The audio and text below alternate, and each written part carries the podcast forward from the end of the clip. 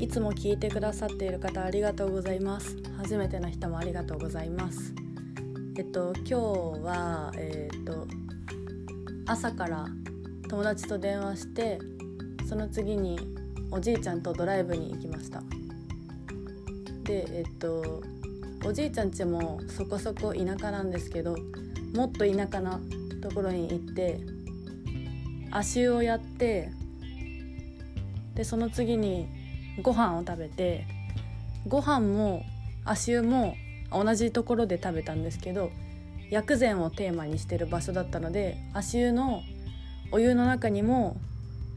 そういう薬膳、うん、漢方のエキスみたいなのが入ってるしそのご飯も天ぷら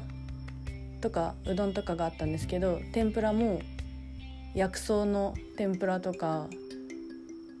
あの生姜？あ？生姜？みょうが？みょうがの天ぷらとかあとなんだよ毒ダミの天ぷらとか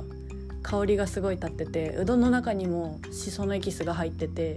すごい美味しかったです。なんか私そういうハーブ系の葉っぱが結構好きでバジルとかも好きだしミントとかあとパセリとかああいうのも好きなのでよかったです。でご飯食べ終わってすごいお腹いっぱいになってで森の中を散歩しておじいちゃんめっちゃ元気なんですよね。85歳なんですけど腰もまあちょっとは曲がってるけどほとんど曲がってないし杖もついてないし運転もそのおじいちゃんの家からその温泉のところまで1時間くらいあったのにおじいちゃんが運転してくれてで散歩も普通にテクテク歩いてほんと元気だなと思います。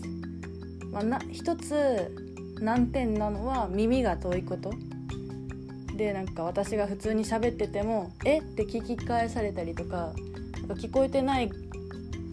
ことをおじいちゃんも気にしてるから「え？っ?」て聞き返さずに聞こえてるふりとかをして会話を勝手に進めるのでなんか会話が成り立たない時があってたまにちょっと 私がイライラしてしまって「もうまあ!」ってなちょっとちょっと怒る時あるんですけどはい怒らない方がいいですね話がそれましたがおじいちゃんはめっちゃ元気ですで散歩してもう一回足湯に入りましたなんか足湯に入ると入った部分の皮膚だけが赤くなってで最初は足だけがあったかいんですけどだんだんじわじわ体の上の方まであったかくなってきてもう背中までポカポカしてきます。で足が終わって足を拭いてで10分ぐらい経ってからもうまだままだ体の奥がじんわり温まっていて足湯がうちにあったらいいのにななんて思いました。で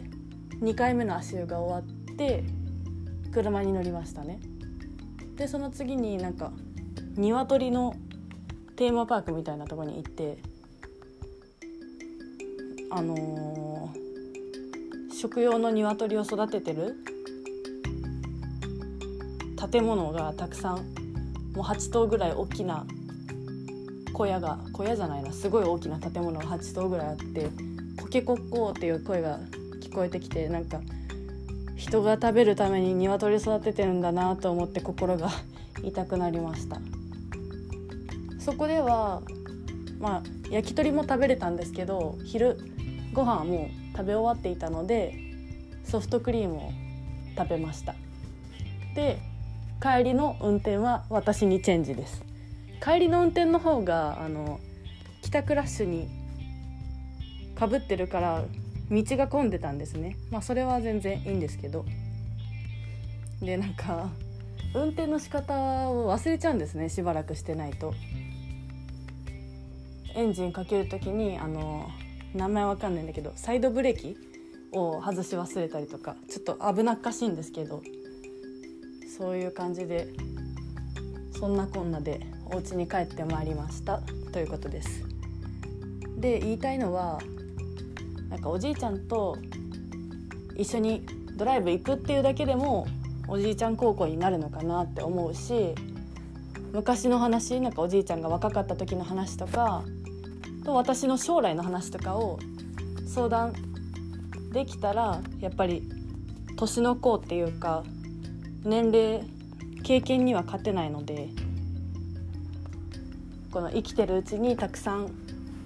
話して